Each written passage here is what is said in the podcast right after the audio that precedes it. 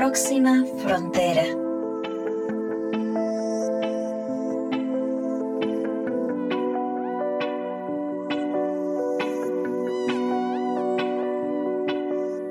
Hola, hola, espero que estén muy bien. Yo soy Carla Chávez y este es un episodio más de Próxima Frontera en nuestra temporada de adaptación profunda. En los programas anteriores describimos cómo y por qué este podcast ya no es acerca de sostenibilidad solamente, sino que migramos a la adaptación. Y uno de los temas más relevantes que deberíamos conocer y ojalá hacernos expertos es el de la biodiversidad. Y por eso tengo el honor de presentarles a un experto, nuestro invitado de hoy. Él es el doctor Gerardo Ceballos, investigador del Instituto de Ecología de la Universidad Nacional Autónoma de México, experto en temas eh, como especies en peligro de extinción, áreas naturales protegidas, planeación ambiental, conservación, desarrollo y mucho más. Profesor Ceballos, gracias por aceptar nuestra invitación y bienvenido a Próxima Frontera. Claro que sí. Bueno, soy el doctor Gerardo Ceballos, soy biólogo con un doctorado en ecología, trabajo en la Universidad Nacional Autónoma de México en el Instituto de Ecología y mi trabajo básicamente tiene que ver con investigación en ecología básica de mucha calidad y después en la aplicación de ese conocimiento a nivel nacional en México o de Latinoamérica y a nivel global para eh, resolver problemas de conservación de especies y ecosistemas, por un lado, y para tratar de instrumentar políticas públicas. Gracias, doctor. Nuevamente bienvenido y muy agradecida de que haya dedicado este espacio para nosotros. Si usted es el doctor y el planeta es el paciente, ¿cuál es el diagnóstico? Bueno, te podría decir que el diagnóstico es de un paciente en estado complicado, casi listo para entrar a terapia intensiva. O sea, que muestra eh, problemas en sus riñones, en su corazón, en sus eh, hígado, en su eh, vesícula, en el cerebro. Es decir, es un paciente que tiene un trastorno generalizado que puede, lo está acercando a una situación crítica de terapia intensiva y que si no se le trata en las próximas horas, en este caso en los próximos años, en cuestión del ambiente, pues puede fallecer. En el caso de fallecer, lo que quiero decir aquí es que eh, eh, enfrentaríamos problemas muy serios eh, que pudieran mantener la estabilidad de la civilización como la conocemos. Profesor, usted es un investigador que incluso reporta descubrimientos en biodiversidad. Usted encontró junto con sus equipos nuevas especies de mamíferos, de peces, de anfibios en regiones selváticas pero también usted, junto con sus colegas, fue el primero en hablar de que la sexta extinción ya está en marcha. ¿Podría contarnos acerca de ese momento? Por supuesto, mira, bueno, parte de mi trabajo eh, es que básicamente se, se basa en determinar los patrones de distribución de los animales en el planeta, de los vertebrados en el planeta. Y uno de mis estudios que publicamos en el año 2010 o algo así, indicaba en qué regiones del planeta podía haber especies nuevas de eh, mamíferos. Con un colega en Perú, Horacio Ceballos, hicimos un curso de conservación en el norte de Perú y fuimos al área que de acuerdo a, lo que habíamos visto en nuestros datos podía tener especies nuevas y grande fue nuestra sorpresa que encontramos alrededor de 12 nuevas especies de, mamíferos, algo inusitado, incluyendo un puercoespín, incluyendo un mono, incluyendo varias especies de marsupiales, en fin, salió como uno de los 10 descubrimientos más importantes en biodiversidad de ese año en National Geographic. Eh, mi trabajo me ha llevado a buscar estos patrones y cuando buscábamos los patrones de distribución, por ejemplo, de los mamíferos del mundo, una de las cosas que hicimos en mi laboratorio, que fue la primera vez que se hacía a nivel global, es que pudimos determinar poner en un, solo eh, programa la distribución de todos los mamíferos del mundo. Y fuimos, fíjate qué cosa más interesante, pudimos ver por primera vez en la historia de la humanidad la distribución de todas las especies de mamíferos en un mapa. Las 5.000 especies de mamíferos del planeta sintetizadas, su distribución en un mapa que tenía diferentes colores de azules, donde había pocas especies, a rojo, donde había muchas especies. En realidad, los científicos hemos descrito el alrededor del 2 o 3% de todas las especies que hay en el planeta, nada más. La mayoría de las especies en el planeta, incluyendo mamíferos, aves, reptiles, anfibios y muchos eh, eh, invertebrados, plantas, son especies que no están ni siquiera descritas científicamente. ¿Qué quiero decir con esto? Que cada vez que perdemos una selva, un bosque, un eh, arrecife de coral, estamos perdiendo muchas especies y muchas especies que no son conocidas ni siquiera para la ciencia. En estos 600 millones de años, cuando tú ves la, gráfica de la diversidad va subiendo, va subiendo, pero hay periodos en donde de repente cae y cae muy fuerte. Estos periodos se le han llamado extinciones masivas. Hay cinco grandes extinciones masivas. Estas extinciones masivas lo primero que tienen es que las tasas de extinción se vuelven mucho más grandes que las tasas de especiación, es decir, perdemos especies. La magnitud es muy grande. Se considera una extinción masiva cuando se pierde el 70% o más de la diversidad del planeta. Imagínate, 70%, 7 de cada 10 especies, por lo menos. Son, han sido eh, eh, fenómenos catastróficos, es decir, provocados por una catástrofe natural como el choque del meteorito, que hace 65 millones de años provocó la extinción de los dinosaurios, que es el más conocido. Y el último punto importante es que son geológicamente hablando muy rápidas, pero geológicamente hablando muy rápidas quiere decir en tiempos humanos enormemente largas, tardan entre mil, eh, cientos de miles o millones de años en ocurrir. Lo que encontramos nosotros fue, fuimos muy afortunados porque eh, se hablaba un poco que estamos en la sexta extinción masiva, a lo mejor o que no, y había un grupo muy grande de científicos que decían que no debíamos alarmarnos porque en realidad es parte de este proceso que hemos de evolución. Es decir, esperaríamos de forma natural que se perdieran dos especies por cada 10.000 especies presentes en un siglo. Esa es la tasa de extinción normal. Cuando vimos nosotros los datos de lo que se había perdido en los últimos 500 años o en el último siglo, los números eran mucho más elevados. Entonces aplicamos esta tasa de extinción de los mamíferos a todos los vertebrados. Y lo que encontramos fue enormemente eh, sorprendente. Sabíamos que las tasas de extinción eran altas, pero nunca nos imaginamos esto, lo que encontramos. En primer lugar, como eran alrededor, eh, evaluamos alrededor de 33 mil especies, lo que esperaríamos es que hubiera alrededor de siete extinciones por cada siglo, ¿no? Y en realidad lo que ocurrió en el último siglo es que hubieron cientos. Al final, la tasa de extinción actual, las especies que se extinguieron de vertebrados, mamíferos, aves, reptiles, anfibios y peces, en los últimos 100 años deberían haberse extinguido en 10.000 años. Es decir, la información más conservadora, es decir, la más, eh, tratando de ser lo más conservador posible para no, no, no irnos hacia eh, las tendencias más eh, este, altas, hasta la información más alta, nos indican que hemos estado ya sin duda alguna, a la sexta extinción masiva. Cuando acabamos el estudio y se publicó, inmediatamente hubo un gran número de artículos que evaluaron muchos otros grupos. Y desafortunadamente se encontró, y digo desafortunadamente porque yo he sido el primero en estar muy contentos de que me demostraran que yo estaba incorrecto y que dijeron que no, que no estábamos en la extinción masiva, eh, se demostró que en realidad estamos eh, entramos ya a la extinción masiva y que lo que encontramos para vertebrados se incluye para invertebrados, para moluscos, para este, eh, inclusive para microorganismos.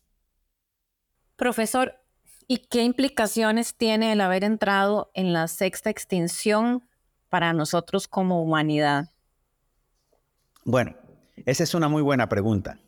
La gente me dice, estamos en la sexta extinción masiva y cuando hicieron, cuando salió el artículo y se volvió viral, me hablaban, eh, los periodistas me hablaban y generalmente me, preguntaban esto, me decían, bueno, es una pena que se pierdan estas especies, pero si es el, precio que tenemos que pagar, si el costo del desarrollo y del mantener la calidad de la vida del ser humano en la Tierra es la extinción de especies, bueno, pues es un costo que habría que asumir.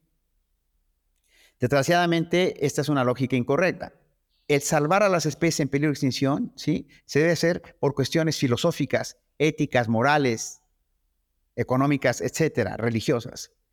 Pero si fuéramos muy egoístas, la razón principal, ¿sí? La razón principal para conservar a las especies y a los ecosistemas naturales es que existe vida en la Tierra gracias al buen funcionamiento de estos sistemas naturales que conocemos como ecosistemas, que su funcionamiento depende de las plantas y animales silvestres.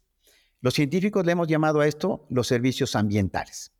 Los servicios ambientales son todos los beneficios que obtenemos gratis del buen funcionamiento de la naturaleza, que permiten que haya vida en la Tierra y que tienen que ver, por ejemplo, la combinación correcta de los gases de la atmósfera para que haya vida en general y vida humana en particular. La fertilización de todos los suelos, de todos los ecosistemas en el planeta. La polinización, 70% de eh, los cultivos que usamos son polinizados total o parcialmente por animales silvestres la purificación del agua, el agua potable, la cantidad de agua, etcétera. Eh, yo les pediría, por ejemplo, que hicieran una lista en su cabeza de todos los productos que obtenemos, que obtenemos de la naturaleza. Esencias, madera, forraje, alimentos, en fin, es una lista interminable. Todo esto lo obtenemos gratis de buen funcionamiento. Atrás de mí, esta pared está hecha de ladrillos. La analogía que yo uso es que si yo quitara un ladrillo de la pared, la pared, empieza a funcionar menos bien. Si yo quito una especie del ecosistema, empieza a funcionar menos bien. Si quito muchos ladrillos de la pared, ahí va a haber más ruido, más aire, más polvo, más, pero eventualmente voy a quitar un ladrillo y se va a colapsar.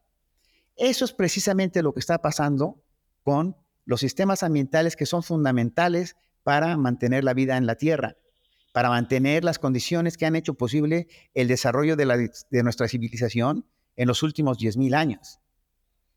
Básicamente lo que está ocurriendo con nosotros es que estamos erosionando la capacidad del planeta para mantener las características que nos dan esta posibilidad de bienestar. Y un punto que puedo decir entonces, va a llegar un momento en que quitamos un ladrillo y se colapsa. Pero el colapso no es además inmediato, es un colapso gradual hay ruido, hay polvo en esta pared, en esa analogía. Estamos en este momento en una ola de calor en todo el planeta terrible, ¿sí? Que está directamente relacionada, ¿sí? Con el calentamiento global y con la extinción de especies. Eh, eh, hemos llegado, estamos a, pocos, a probablemente uno o dos años, a que lleguemos al punto de inflexión en donde la temperatura del Ártico cambie y no haya posibilidad de que se mantenga y podamos regresar allá en miles de años. El problema de la sexta extinción, el problema de la extinción de especies y de tantas poblaciones de animales y plantas es que estamos destruyendo los cimientos, por así decirlo, de la casa, que es nuestro planeta, y que nos permiten y que nos han permitido tener la enorme fortuna de tener un clima estable en los últimos miles de años. Profesor, recuerdo que le escuché a usted en alguna conferencia hablar de unos porcentajes de los mamíferos. Cuando usted habla de esa fragilidad o del desequilibrio de esa pared que nos soporta y nos sirve de casa, eh, mencionaba usted que el 60% de los mamíferos son ganado básicamente para alimentar al 36% de los mamíferos, que somos nosotros los seres humanos, y que solamente el 4% de los mamíferos son salvajes y que los números en la población de aves era aún peor, era 70% los pollos y los pavos que nos comemos y el 30% son aves silvestres. La fragilidad de la casa realmente es un tema de crisis. Eh, realmente, las estadísticas, hay estadísticas como las que mencionas, que, son realmente eh, muy dramáticas en términos de la magnitud del problema, ¿no? Eh, claramente, lo que tú dices del 100% de la biomasa, es decir, de, de, la biomasa animal que hay en el planeta, del peso de los animales que hay en el planeta, animales macroscópicos grandes que se ven, de ese peso, el 60% es ganado, 34% somos eh, los humanos y solamente eh, el resto, ¿sí? el 6%, ¿sí? es fauna silvestre. Es decir, dos o tres especies, estamos hablando probablemente cuatro, cuatro especies domésticas y el ser humano, que somos cinco especies, tenemos una biomasa inmensamente mayor que las 5.000 especies de mamíferos silvestres. La razón de esto ¿Esto en qué se traduce? Se traduce en que hemos destruido el ambiente donde vivían estas especies, que son tan fundamentales para mantener el balance, para poner nuestro ganado, para poner nuestras casas, para poner nuestra infraestructura, ¿sí? Y que el resto, los pocos lugares que quedan, además ahí son casados, además tienen la contaminación, como yo mencionaba, una serie de otros factores, lo que hace que solamente el 4% de la biomasa sean animales silvestres. Entonces, ¿qué quiere decir esto? Que de los 200 mil tigres que había a principios de, los 1900, eh, eh, hay 4 mil. ¿Qué quiere decir? Había 10 millones de elefantes en 1900, hay 400 mil. Eh, ¿qué, quiere decir? Que en México había 20, 20 25 mil jaguares a principios de 1900, hay 4 mil. Un problema muy importante en la extinción de las especies es que la extinción de las especies es el punto final de un proceso que implica la pérdida de poblaciones. La pérdida de poblaciones es inclusive más dramática y más grave que la pérdida de especies. ¿A qué voy con esto? Si hay jaguares en México, y si los jaguares de México desaparecen, no importa que haya jaguares en Costa Rica o en Brasil, la función, la estructura y función que daban esos animales en México localmente y los servicios ambientales que proveían localmente desaparecen. Es decir, si desaparecían las selvas en Costa Rica, los impactos gravísimos que eso tendría, no importaría que hubiera selvas en otra parte del planeta. Es decir, las extinciones locales son tan importantes como las extinciones globales. Nosotros pensamos, muchos de mis colegas y yo pensamos, que la ventana de oportunidad o lo que va a definir lo que sobrevive en el planeta y lo que va a definir, ¿sí? El futuro de la civilización es lo que va a ocurrir en los siguientes 15 años. Es decir, aunque suene, este problema, que es el único problema verdaderamente existencial de la humanidad, o el más grave, excepto de un holocausto nuclear, un problema existencial como este, tenemos no más de dos décadas, yo creo que no más de 15 años, para poder cambiar el rumbo. Sin embargo, como vimos, el, problema de los, este, estos este, eh, químicos ya pasaron el punto de inflexión en el Ártico estamos a punto de pasar el punto de inflexión y esta, este, esta ola de calor tan horrenda que está afectando al planeta completamente tiene que ver con esto. La temperatura, la, anomalía de la temperatura en el Atlántico, lo que esperábamos que ocurriera en los 2050 está ocurriendo en este momento. El Ártico es posible que este verano ya no haya nieve en el, en el, en el mar de hielo, que siempre se mantenía congelado y por donde van a poder pasar ahora barcos.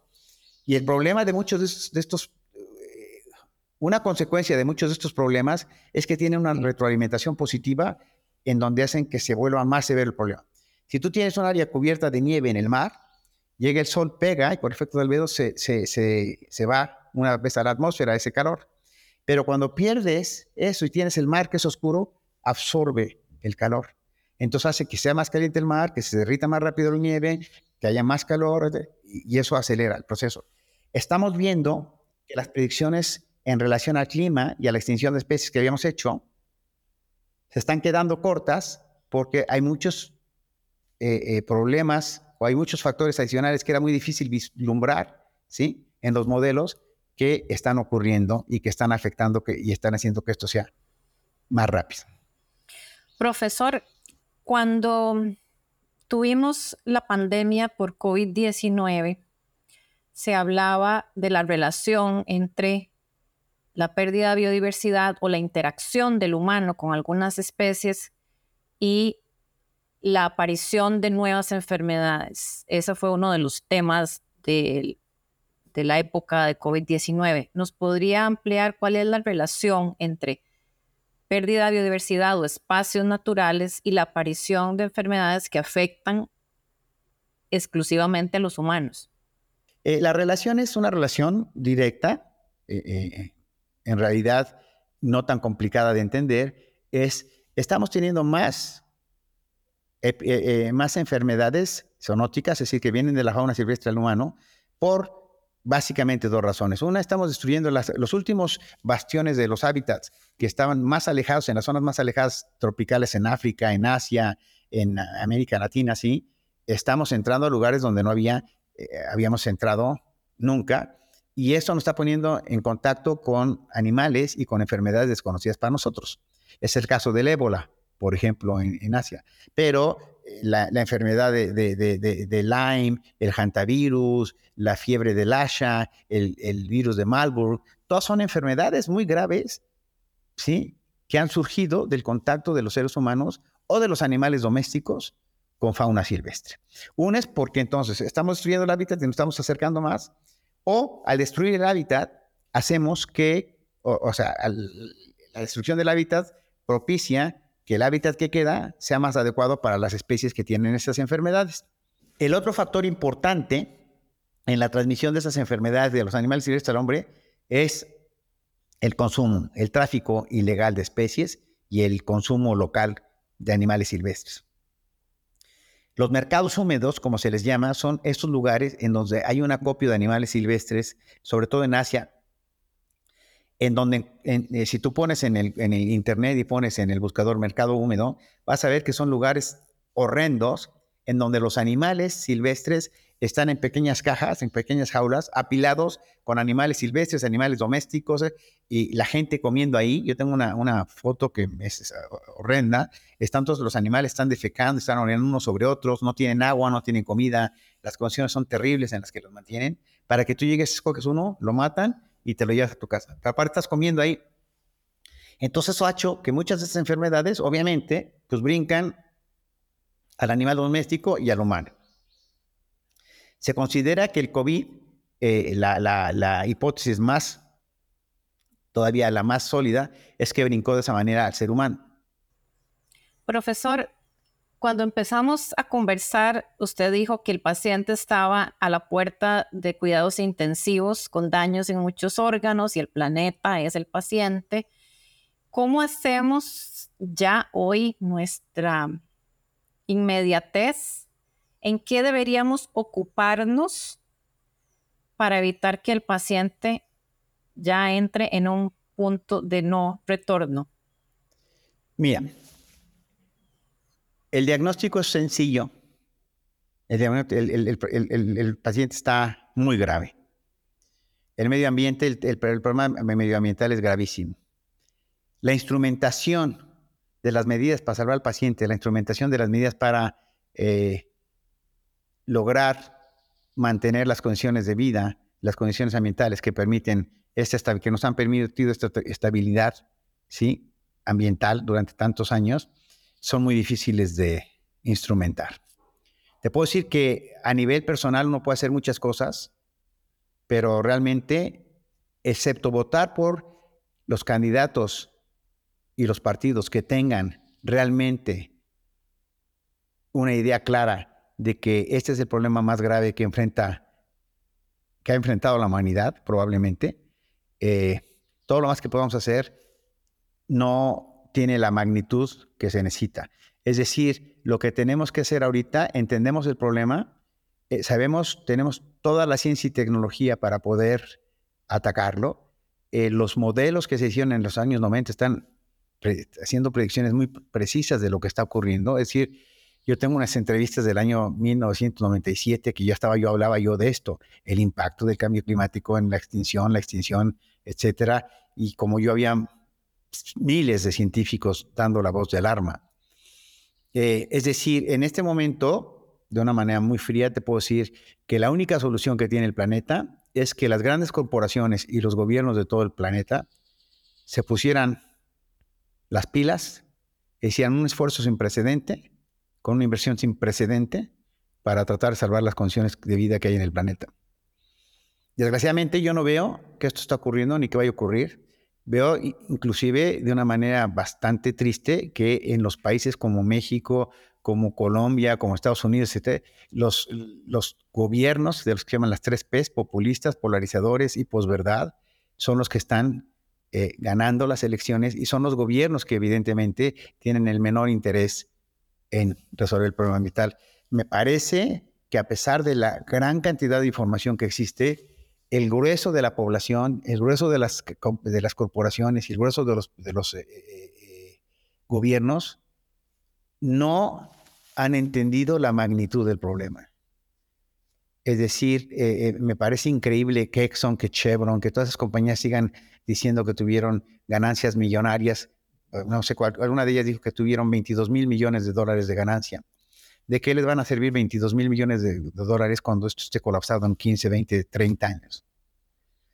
Eh, me parece que si tuviéramos una receta de qué es lo que se tendría que hacer para irnos al precipicio, la estamos cumpliendo perfectamente, paso a paso. Ah, para irte al precipicio tendrías que hacer uno, dos, tres, cuatro, cinco. Eso es lo que estamos haciendo.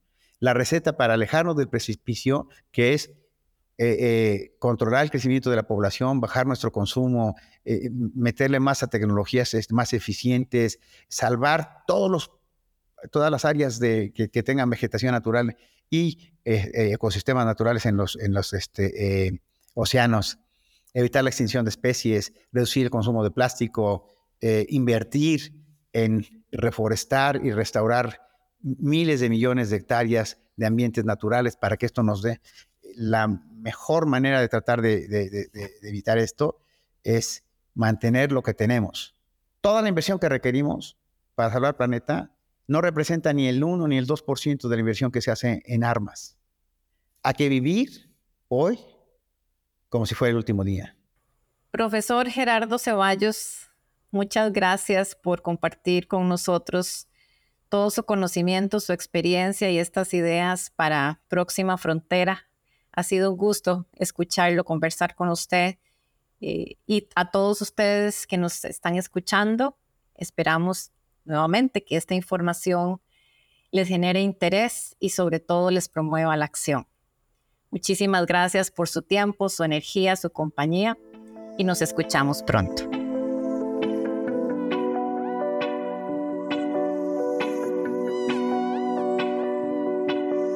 Próxima Frontera, temporada de adaptación profunda. Episodio 4. La sexta extinción está en marcha.